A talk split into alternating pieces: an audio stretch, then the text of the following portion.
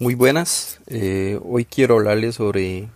el escándalo de, Apple que admitió obsolescencia programada en los iPhone. Esto más que todo en lo que son pues los modelos de iPhone 6, 6S y 7.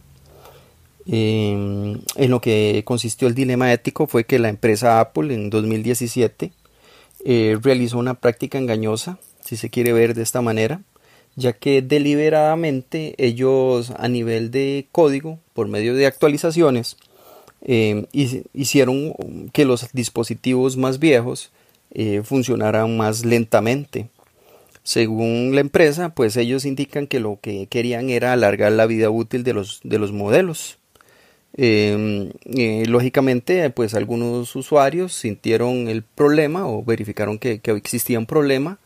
y al tratar de verificar esto, pues ellos sintieron como que Apple lo que estaba tratando de hacer era eh, generando un sentimiento de que el dispositivo ya no funcionaba como, como debía y que pues lógicamente deberían de hacer un cambio de este. Entonces pues eso, eso no va acorde con,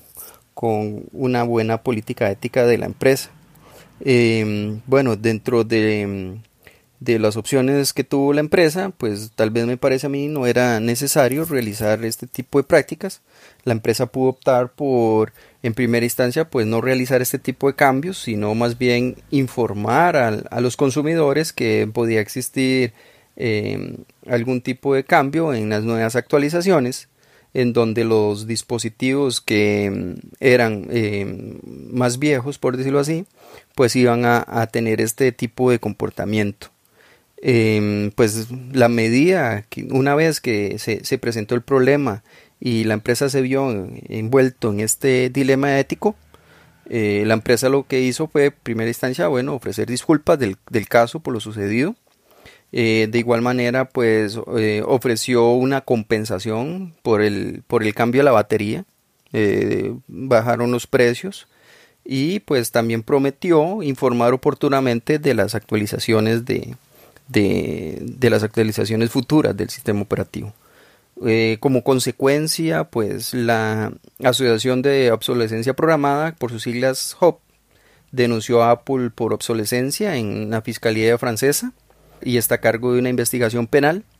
Eh, de igual manera, consumidores de Estados Unidos, Israel demandaron a una empresa eh, acusándola de fraude y de publicidad engañosa eh, pues esto representa también unas demandas de muchos millones de dólares, argumentando pues que, estas actualizaciones volvían los, los, iPhone más lentos y por ende pues se convertía en una publicidad engañosa, haciéndole pensar a las personas que, que, pues, que el dispositivo ya no funcionaba como, como debía. Em, en lo que respecta a, a mi postura, me parece a mí que bueno, en primera instancia yo no hubiera hecho ese tipo de ralentización, por decirlo así, de las unidades más antiguas. Me parece, no entiendo el por qué estas, em, eh, el por qué ralentizar un, dispositivo va a alargar su vida útil, no me parece que sea una, una práctica pues muy sustentada, me parece que, que existe un poco más de sustento por la empresa para, para poder hacer eso antes de eh, de igual manera, pues es importante informar a los consumidores sobre el comportamiento y sobre los cambios. Eh, me parece que en este caso no se dio y, pues esa, esa, información es importante para los consumidores. Eh, básicamente, pues me parece que, lo más importante es mantener la, la comunicación con los, con los, consumidores y ser siempre transparentes y contar siempre con, unas, mejores prácticas en donde uno eh, trate de, más bien beneficiar a los consumidores y no pensar solamente en,